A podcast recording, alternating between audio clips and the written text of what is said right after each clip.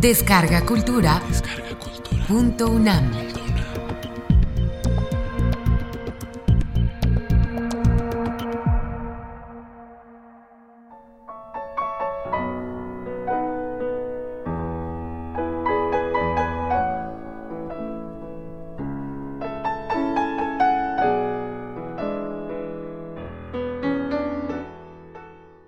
Un cuento sobre cómo se escriben los cuentos. Boris Pilniak.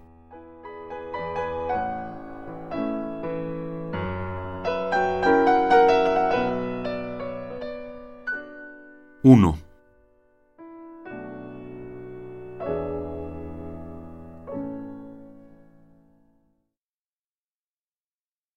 Conocí en Tokio por casualidad al escritor Tagaki-san.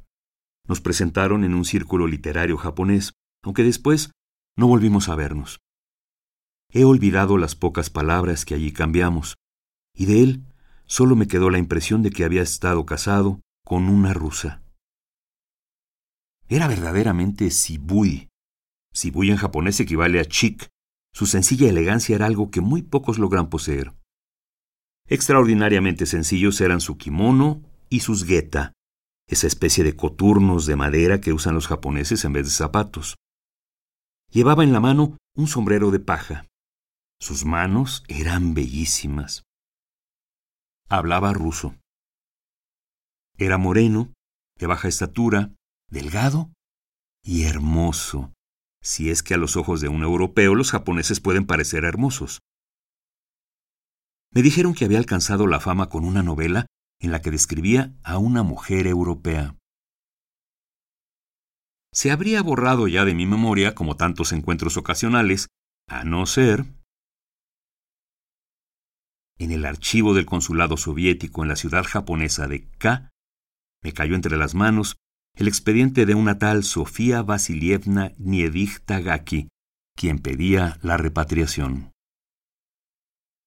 Mi compatriota, el camarada Diurba, secretario del Consulado General, me llevó a Mayo-san, el templo de la zorra situado en lo alto de una de las montañas que rodean la ciudad de K. Para llegar allí, es necesario tomar primero un automóvil, luego el funicular, y al final continuar a pie entre bosquecillos que crecen sobre las rocas hasta la cima de la montaña, donde había un espeso bosque de cedros, en medio de un silencio solo turbado con el infinitamente triste tañido de una campana budista. La zorra es el dios de la astucia y de la traición. Si el espíritu de la zorra penetra en un hombre, la raza de ese hombre está maldita. A la sombra espesa de los cedros, sobre la explanada de una roca, cuyos tres costados caían a pico sobre un desfiladero, surgía un templo con aspecto de monasterio, en cuyos altares reposaban las zorras. Reinaba un silencio profundo. Desde allí se abría el horizonte por encima de una cadena de montañas y sobre el inmenso océano que se perdía en la infinita lejanía. No obstante, encontramos una pequeña fonda con cerveza inglesa fresca, no muy lejos del templo, pero a mayor altura todavía, desde donde era visible también el otro flanco de la cadena montañosa. Bajo la acción de la cerveza, al rumor de los cedros y frente al océano, dos compatriotas pueden conversar bastante bien. Fue entonces cuando el camarada Diurba me contó una historia que me hizo recordar al escritor Tagaki y que me hace ahora escribir este cuento. Aquel día en Mayo-san reflexionaba yo sobre la manera en que se escriben los cuentos. Sí, ¿cómo se escriben los cuentos? Aquella misma mañana saqué el expediente en que Sofía Vasilievna Gniedich Tagaki desarrollaba su biografía desde el momento de su nacimiento, pues no había comprendido bien el instructivo según el cual todo repatriado debe proporcionar sus datos biográficos. Para mí, la biografía de esta mujer comienza en el momento en que el barco llegaba al puerto de Suruga. Era una biografía extraña y breve, muy diferente a la de millares y millares de mujeres rusas de provincia, cuyas vidas podrían perfectamente escribirse con un método estadístico, nomográfico, de conducta, porque se parecen como una cesta a otra. La cesta del primer amor, los sufrimientos y alegrías, el marido, los pequeños engendrados para bien de la patria y tantas otras cosas. 2. En mi cuento existen él y ella. Solo una vez he estado en Vladivostok. Fue a finales de agosto, y recordaré siempre Vladivostok como una ciudad de días dorados, de amplios horizontes, de recio viento marino, de mar azul, cielo azul, horizontes azules. En aquella áspera soledad que me recordaba Noruega, porque allá también la tierra se desploma hasta el horizonte en lisos bloques de piedra sobre los cuales, solitarios, se yerguen los pinos. A decir verdad, estoy siguiendo el método de costumbre. Completar con descripciones de la naturaleza los caracteres de los protagonistas. Ella, Sofía Vasilievna Gniedich, nació y creció en Vladivostok. Trataré de presentarla. Había terminado sus cursos en el gimnasio para convertirse en profesora de primera enseñanza, en espera de un buen partido. Era una de tantas señoritas como existían por millares en la vieja Rusia. Conocía a Pushkin, por supuesto, pero solo en las estrictas proporciones exigidas por los programas escolares, y con seguridad confundía los conceptos que entrañan las palabras ética y estética, de la misma manera que los confundí yo cuando escribí un ensayo ampuloso sobre Pushkin, cuando cursaba el sexto año en el Colegio de Ciencias. Era evidente que la pobre ni siquiera podía imaginar que Pushkin comenzara precisamente donde terminaba el programa escolar. Así como tampoco había pensado nunca que los hombres creen medir todo por el grado de inteligencia que tienen, y que todo lo que queda por encima o por abajo de su comprensión le parece al hombre un poco estúpido o rematadamente estúpido si él mismo es algo mentecato. Había leído todo Chekhov, por haber sido publicado en el suplemento de la revista Neva que recibía su padre. Y Chekhov conocía a aquella muchacha. Perdónala, Dios mío. Era una pobre tonta. Pero si queremos volver a Pushkin, esta muchacha podría ser, y yo deseo que así sea, un poco boba, como lo es la poesía, lo que por otra parte puede ser muy agradable cuando se tienen 18 años. Tenía ideas propias. Sobre la belleza, son muy bellos los kimonos japoneses, especialmente los que fabrican los japoneses solo para los extranjeros. Sobre la justicia, y al efecto con toda razón, le retiró el saludo al alférez Ivansov, quien se había jactado de haber obtenido de ella una cita. Sobre la cultura, porque en el concepto común que se tiene de la cultura, existe la convicción de que los Pushkin y los Chekhov, los grandes escritores, son sobre todo hombres extraordinarios, y en segundo lugar, de que constituyen una especie ya extinguida como la de los mamuts, pues en nuestros tiempos no existe nada ni nadie extraordinario. En efecto, los profetas no nacen ni en la propia patria ni en los propios tiempos. Pero si se puede aplicar la regla literaria, según la cual el carácter de los protagonistas se complementa con las descripciones de la naturaleza, Digamos entonces que esta muchacha, como un poema, el Señor nos perdone, un poco boba, era limpia y diáfana como el cielo, el mar y las rocas de la costa rusa del extremo oriente.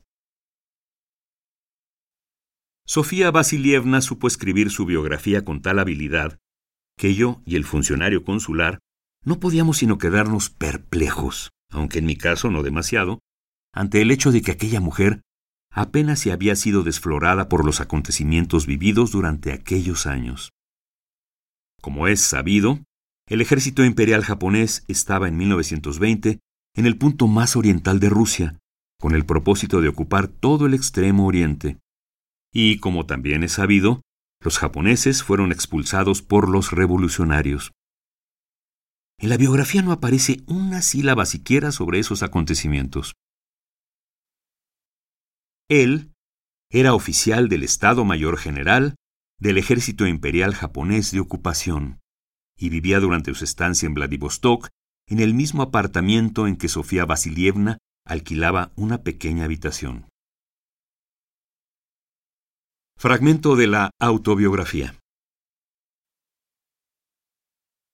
Todo el mundo lo conocía con el mote de El Macaco.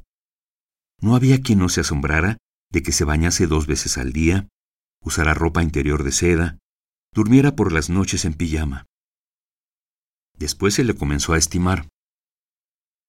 Por las noches jamás salía de casa y leía en voz alta libros rusos, poemas y cuentos de autores contemporáneos para mí entonces desconocidos, Briusov y Bunin. Hablaba bien el ruso, aunque con un solo defecto. En vez de ere, pronunciaba L. Y eso fue lo que hizo que nos conociéramos. Me encontraba yo junto a su puerta. Él leía poemas y luego comenzó a cantar en voz baja. La noche murmuraba. No pude contenerme al oír su pronunciación y solté una carcajada.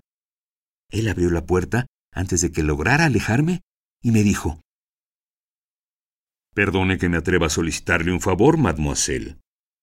¿Me permite usted que le haga una visita? Me quedé muy aturdida. No comprendí nada. Le dije que me excusara y me encerré en mi habitación. Al día siguiente, se presentó a hacerme la visita anunciada. Me entregó una caja enorme de chocolates y luego me dijo, ¿Recuerda que le pedí permiso para hacerle una visita? Por favor, tome usted un chocolate. Dígame, ¿cuál es su impresión sobre el tiempo? El oficial japonés demostró ser un hombre con intenciones serias, todo lo contrario del alférez Ivansov, quien concertaba las citas en callejones oscuros y estiraba las manos. El japonés invitaba a la muchacha al teatro, a una buena localidad, y después de la función la llevaba a un café. Sofía Gniedich le escribió una carta a su madre en la que le refería las intenciones serias del oficial. En su confesión autobiográfica describe minuciosamente cómo una noche el oficial, que estaba en la habitación de ella, palideció de golpe, cómo su rostro adquirió luego un color violáceo y la sangre le afluyó a los ojos y cómo se retiró apresuradamente, por lo que ella comprendió que en él había estallado la pasión. Y luego lloró largamente sobre la almohada, sintiendo miedo físico hacia aquel japonés tan diferente por raza de ella. Pero fueron precisamente esos arrebatos pasionales que él sabía contener a la perfección los que después encendieron mi curiosidad de mujer. Y comenzó a amarlo. Él le hizo la proposición de matrimonio muy al estilo de Turgeniev, en uniforme de gala y guantes blancos, la mañana de un día de fiesta, en presencia de los patrones de casa, según todas las reglas europeas, y le ofreció su mano y el corazón. Dijo que volvería dentro de una semana al Japón y me pidió que lo siguiera, porque muy pronto los revolucionarios tomarían la ciudad. Según el reglamento del ejército japonés, los oficiales no pueden contraer matrimonio con mujeres extranjeras, y los oficiales del Estado Mayor tienen prohibido, en términos generales, casarse antes de cierto límite de edad. Por tales motivos, me pidió mantener en el más estricto secreto nuestra situación y vivir hasta el día que lograra obtener el retiro al lado de sus padres, en un pueblo japonés. Me dejó mil quinientos yenes y una carta de presentación para que pudiera reunirme con sus padres. Le dije que sí. Los japoneses eran odiados en toda la costa del extremo oriente ruso. Los japoneses capturaban a los bolcheviques y los asesinaban, quemando a algunos en las calderas de los acorazados estacionados en la bahía. A otros los fusilaban o los quemaban en hornos construidos sobre pequeños volcanes de lodo. Los revolucionarios echaban mano de toda su astucia para destruir a los japoneses. Kolchiak y Sionov habían ya muerto. Los moscovitas se acercaban como un torrente enorme de lava, pero Sofía Vasilievna no dedica siquiera una línea a esos acontecimientos. 3. La verdadera y auténtica biografía de Sofía Vasilievna comienza el día en que puso pie en el archipiélago japonés. Esta biografía constituye una confirmación a las leyes de las grandes cifras con sus excepciones estadísticas.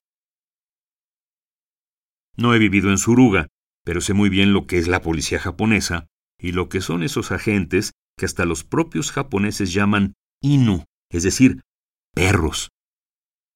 Los Inu actúan de una manera aplastante porque tienen prisa, hablan un ruso imposible, piden las generales comenzando con el nombre, patronímico y apellido de la abuela materna. Su explicación es que la policía japonesa necesita saberlo todo. Se enteran, casi sin que el interrogado se dé cuenta, del objeto de la visita. Escudriñan las cosas con la misma brutalidad con que inspeccionan el alma, según el Shinobi, o sea, el método científico de la Escuela de Policía japonesa. Suruga es un puerto pequeño, donde fuera de las casas de estilo japonés no existe siquiera un edificio europeo. Un puerto donde abunda la pesca del pulpo, al que revientan para obtener la tinta y ponen luego a secar en las calles. En aquella provincia japonesa contribuía a sembrar la confusión, además de la policía, el hecho de que un gesto que en Vladivostok significa ven acá, quiere decir en Suruga aléjate de mí. Los rostros de los habitantes, por otra parte, no dicen nada, conforme a las reglas del hermetismo japonés, que exige ocultar cualquier intimidad y no revelarla ni siquiera por la expresión de los ojos. Sin duda le preguntaron a Sofía Vasilievna el objeto de su visita, y ella no debió recordar con exactitud los apellidos de su abuela materna. A ese propósito, escribe brevemente Me interrogaron sobre el objeto de mi viaje. Me tuvieron arrestada. Permanecí un día entero en la delegación de policía. Constantemente me preguntaban sobre mis relaciones con Tagaki, y por qué me había dado una carta de presentación. Declaré que era su prometida, porque la policía me amenazó con repatriarme en el mismo barco si no hablaba. Tan pronto como confesé, me dejaron tranquila y me llevaron un plato de arroz con dos palillos que entonces todavía no sabía usar.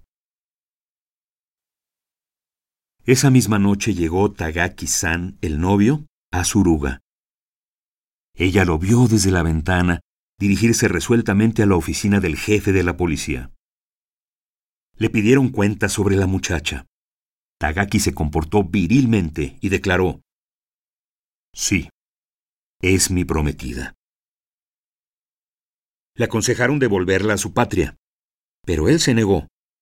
Le dijeron que sería expulsado del ejército y desterrado a algún lugar remoto. Él lo sabía.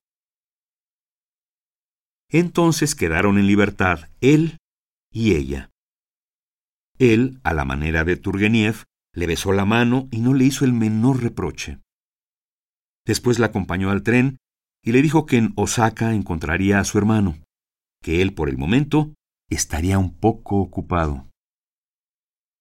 Desapareció en la oscuridad. El tren se internó entre montes oscuros. La muchacha permaneció en la más absoluta soledad, y se convenció de que él, Tagaki, era la única persona por quien sentía cariño y devoción, hacia la cual se sentía ligada y llena de gratitud y también de incomprensión. El vagón estaba bien iluminado. Afuera todo eran tinieblas. Todas las cosas que la rodeaban le parecieron horribles e incomprensibles, sobre todo cuando los japoneses que viajaban en su compartimiento, hombres y mujeres, se desvistieron para dormir, sin ninguna vergüenza de mostrar el cuerpo desnudo, así como cuando en algunas estaciones vio comprar a través de las ventanillas té caliente en pequeñas botellas y cajas de madera de abeto que contenían una cena de arroz, pescado, rábanos, una servilleta de papel, un mondadientes y un par de palillos con los que había que comer. Después se apagó la luz y los pasajeros comenzaron a dormir. Sofía Vasilievna no logró pegar un ojo en toda la noche, víctima de la soledad, de la incomprensión, del espanto. No entendía nada. En Osaka fue la última en bajar al andén y se encontró inmediatamente ante un hombre en kimono de tela oscura a rayas, con los pies atados a dos trozos de madera. Se sintió muy ofendida por el silbido con que aquel individuo acompañó su propia reverencia, apoyando las manos abiertas sobre las rodillas, y de la tarjeta de visita que le entregó sin tenderle la mano. Ella ignoraba que tal era la manera de saludar entre los japoneses. Mientras ella estaba dispuesta a abrazar a su pariente, él ni siquiera se dignaba estrecharle la mano. Se quedó paralizada, sintiendo que ardía de humillación. Él no sabía una sola palabra de ruso. Le dio una palmadita en un hombro y le indicó la salida. Se pusieron en movimiento. Entraron en un automóvil. La ensordeció y la cegó la ciudad, comparada con la cual Vladivostok era una aldea. Llegaron a un restaurante donde le sirvieron un desayuno a la inglesa.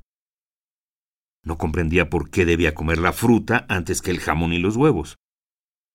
El otro, dándole siempre una palmadita en el hombro, le indicaba lo que debía hacer, sin articular siquiera un sonido, sonriendo inexpresivamente de cuando en cuando.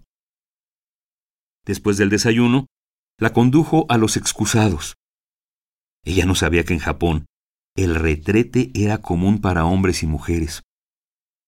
Aterrada, le hizo señas de que saliera. El otro no comprendió y comenzó a orinar.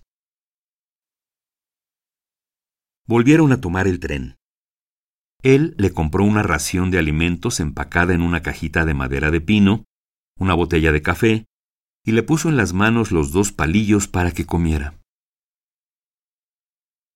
Por la noche bajaron del tren, y él la hizo sentarse en una rickshaw. La sangre se le subió a las mejillas por esa sensación casi insoportable de desagrado que experimenta todo europeo al subir por primera vez en una rickshaw. Pero ya para entonces carecía de voluntad propia.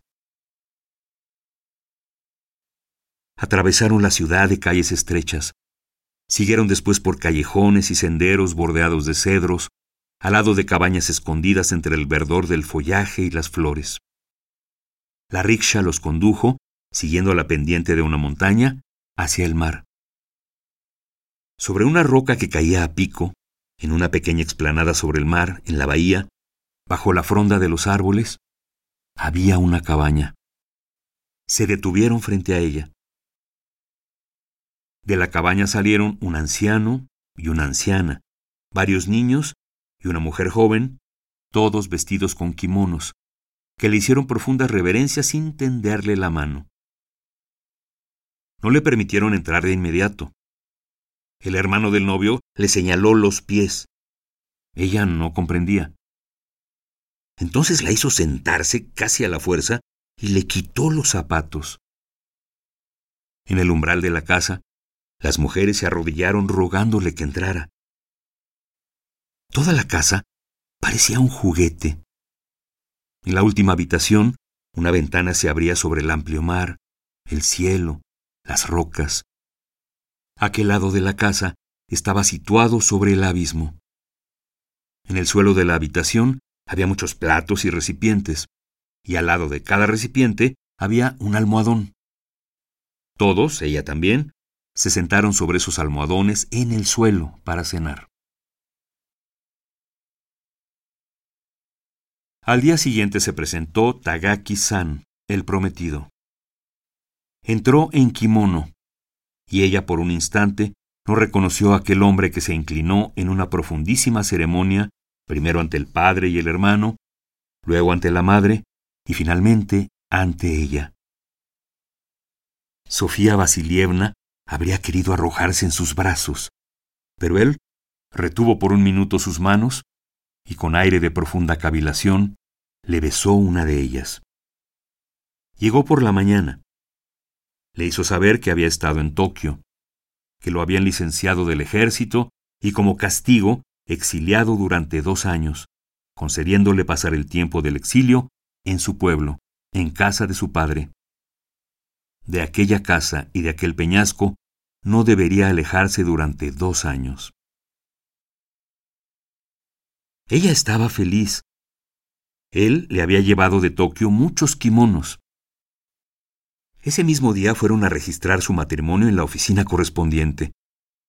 Ella en kimono azul, con los cabellos rubios peinados a la japonesa. El obi o cinturón que le dificultaba la respiración, oprimiéndole dolorosamente el pecho, y los coturnos de madera que le oprimían un callo entre los dedos de un pie. Dejó de ser Sofía Vasilievna Gniedich para convertirse en Tagaki no Okusan. Y la única cosa con la que pudo pagarle al marido, al amado marido, no fue con gratitud, sino con auténtica pasión, cuando por la noche, en el suelo, envuelta en un kimono de noche, se le entregó. Y en las pausas de la ternura, el dolor y el deseo, oían el estallido de las olas bajo ellos. 4. En otoño se marcharon todos, dejando solos a los jóvenes esposos. De Tokio les enviaron cajas con libros rusos, ingleses y japoneses. En su confusión, ella no cuenta casi nada sobre cómo pasaba el tiempo.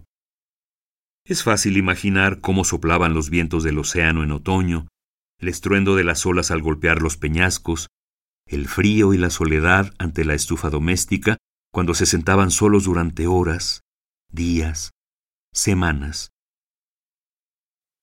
Pronto ella aprendió a saludar. Oh Yasumi Nasai. A despedirse. Sayonara. A dar las gracias. Do itasimashite a pedir que tuvieran la amabilidad de esperar mientras iba a llamar a su marido. Chotomato Kudasai. En su tiempo libre, aprendió que el arroz, igual que el trigo, podían cocinarse de las maneras más diversas, y que así como los europeos no saben preparar el arroz, los japoneses no sabían hacer el pan. A través de los libros que el marido había recibido, aprendió que Pushkin comenzaba precisamente donde terminaba el programa escolar. Que Pushkin no era algo muerto como un mamut, sino algo que vive y que vivirá siempre. Por su marido y por los libros, se enteró de que la literatura más grande y el pensamiento más profundo eran los rusos. Su tiempo transcurría con la severa regularidad de la vida en el campo, con ciertas asperezas. Por la mañana, el marido se sentaba en el suelo con sus libros. Ella cocinaba el arroz y los demás platos. Bebían té, comían ciruelas en salmuera y arroz sin sal. El marido no era exigente. Habría podido vivir meses enteros solo de arroz, pero ella preparaba también algunos platos de la cocina rusa. Iba por la mañana a la ciudad a hacer las compras y se asombraba de que los japoneses no vendieran los pollos enteros, sino en piezas. Podía comprar separadamente las alas, la pechuga, los muslos. En el crepúsculo, iban a pasear por la orilla del mar o por las montañas hasta un pequeño templo. Ella se acostumbró a caminar con los coturnos, a saludar a los vecinos a la manera japonesa, haciendo reverencias profundas con las manos en las rodillas.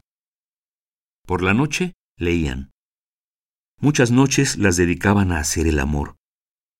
El marido era apasionado y refinado en la pasión, por la larga cultura de sus antepasados, distinta a la europea. El primer día del matrimonio, la madre de él, sin decirle una palabra, ya que no tenía ningún medio común de expresión, le regaló unos cuadritos eróticos en seda que ilustraban ampliamente el amor sexual. Ella amaba, respetaba y temía a su marido. Lo respetaba porque era fuerte, noble y taciturno, y lo sabía todo. Lo amaba y lo temía porque cuando ardía de pasión lograba subyugarla por completo. Había días en que su marido se comportaba de modo sombrío, cortés, esquivo, y a pesar de su noble conducta, la trataba con severidad.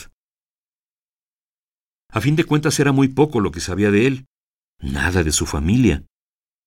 Su suegro poseía en alguna parte una fábrica, algo relacionado con la seda. A veces llegaban a visitar a su marido algunos amigos de Tokio o de Kioto. En esas ocasiones, él le pedía que se vistiera a la europea y que recibiera a los huéspedes a la manera europea. Es decir, bebían el sake, el aguardiente japonés, junto con las visitas. Después del segundo vaso sus ojos se inyectaban de sangre. Hablaban sin cesar y luego, ebrios, cantaban algunas canciones y se iban a la ciudad poco antes del amanecer. Vivían en medio de una gran soledad. El frío de invierno sin nieve se transformaba en el sopor del verano. El mar se encrespaba durante las tormentas, pero era sereno y azul a la hora del reflujo. Las diarias jornadas de ella no se parecían siquiera a las cuentas de un rosario, porque éstas pueden ser contadas y recontadas, como suelen hacer los monjes europeos y los budistas, mientras que ella no podía contar sus días. Aquí puede terminar el cuento sobre cómo se escriben los cuentos. Pasó un año, otro, otro más. Se cumplió el término del exilio. Sin embargo, se quedaron a vivir allí todavía otro año. Más tarde, comenzó a llegar a su ermita mucha gente que saludaba con profundas reverencias tanto a ella como a su marido. Lo fotografiaban ante su biblioteca con ella al lado le preguntaban sobre sus impresiones del Japón. Le pareció que toda aquella gente caía sobre ellos como guisantes salidos de un costal. Supo entonces que su marido había publicado una novela con enorme éxito. Le hicieron ver las revistas donde estaban fotografiados los dos, en casa, cerca de casa, durante un paseo hacia el templo, durante un paseo a orilla del mar. Él en kimono japonés. Ella vestida a la europea. Ya para entonces hablaba un poco de japonés. Muy pronto aprendió a desempeñar el papel de esposa de un escritor célebre sin advertir el cambio que tiene lugar de manera misteriosa, ese cambio que consiste en no tener ya miedo de los extraños, sino en considerarlos como gente dispuesta a rendirle alguna cortesía pero no conocía la célebre novela de su marido ni el argumento. A menudo le hacía preguntas a su marido, quien respondía con un silencio convencional. Tal vez porque en realidad el asunto no le interesaba demasiado, ella dejó de insistir. Pasó el rosario de jaspe de sus días. Unos jóvenes cocineros preparaban ahora el arroz, y a la ciudad ella iba en automóvil, dándole órdenes en japonés al chofer. Cuando su suegro se presentaba, le hacía una reverencia más respetuosa que la que ella hacía para saludarlo. No cabe duda de que Sofía Vasilievna habría sido la mujer perfecta del escritor Tagaki, igual que la mujer de Enrique Heine, que acostumbraba preguntarle a los amigos de su marido, Me han dicho que Enrique ha escrito algo nuevo, ¿es cierto? Pero Sofía Vasilievna acabó por enterarse del contenido de la novela. Había llegado a casa el corresponsal de un periódico de la capital, quien hablaba ruso. Llegó cuando el marido estaba ausente. Fueron a pasear hasta el mar. Y junto al mar, después de conversar sobre algunas trivialidades, ella le preguntó cómo se explicaba el éxito de la novela de su marido y qué era lo que consideraba fundamental en ella. 5. Y esto es todo. Cuando en la ciudad de K encontré en el archivo consular la autobiografía de Sofía Gniedich Tagaki, compré al día siguiente la novela de su marido. Mi amigo Takahashi me refirió el contenido. Conservo todavía este libro en mi casa, en la calle Povarskaya. El cuarto capítulo de este cuento no lo escribí dejándome llevar por la imaginación, sino siguiendo casi punto por punto lo que me tradujo mi amigo Takahashi-san. El escritor Tagaki, durante todo el tiempo que duró su exilio, había escrito sus observaciones sobre la esposa, esa rusa que no sabía que la grandeza de Rusia comenzaba precisamente después de los programas escolares, y que la grandeza de la cultura rusa consistía en saber meditar. La moral japonesa no tiene el pudor del cuerpo desnudo, de las funciones naturales del hombre, del acto sexual. La novela de Tagaki-san había sido escrita con minuciosidad clínica y con meditaciones al estilo ruso. Tagaki-san meditaba sobre el tiempo, sobre los pensamientos y sobre el cuerpo de su mujer. Cuando a la orilla del mar el corresponsal del periódico de la capital discurría con Tagaki no Okusan, la mujer del célebre escritor, puso ante ella no un espejo, sino la filosofía de los espejos. Ella se vio a sí misma vivir entre las páginas de papel. No era tan importante el hecho de que en la novela se describiera con detalles clínicos cómo temblaba ella en los momentos de pasión y el desorden de sus vísceras. No, lo terrible, lo terrible para ella era otra cosa. Comprendió todo. Allí comenzaba lo horrible. Eso era una traición excesivamente cruel a todo lo que en ella alentaba. Fue entonces cuando pidió, por medio del consulado, ser repatriada a Vladivostok. He leído y releído con la mayor atención su autobiografía, que toda su vida había sido material de observación, que el marido la había estado espiando cada momento de su vida. Estaba escrita siempre con la misma sensibilidad, con monotonía, sin efectos.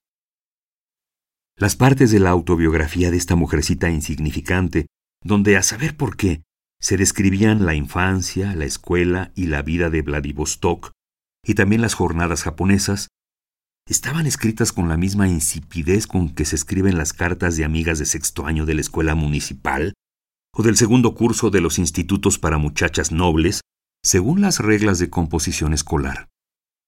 Pero en la última parte, en la que arrojaba alguna luz sobre su vida conyugal, esta mujer había sabido encontrar palabras verdaderas y grandes de simplicidad y claridad como supo encontrar la fuerza para actuar simple y claramente. Abandonó la condición de mujer de un escritor célebre, el amor y las costumbres adquiridas, y volvió a Vladivostok, a las habitaciones desnudas de las profesoras de escuela elemental. 6. Eso es todo. Ella, vivió su autobiografía hasta el fondo. Yo escribí su biografía, escribiendo que pasar a través de la muerte es bastante más cruel que matar a un hombre. Él escribió una novela hermosísima. Que sean los otros quienes juzguen, no yo. Mi trabajo se reduce a meditar sobre todas las cosas y también en particular sobre cómo se deben escribir los cuentos. La zorra es el dios de la astucia y de la traición. Si el espíritu de la zorra penetra en un hombre, la raza de ese hombre está maldita. La zorra es el dios de los escritores. Uscoye, 5 de noviembre de 1926.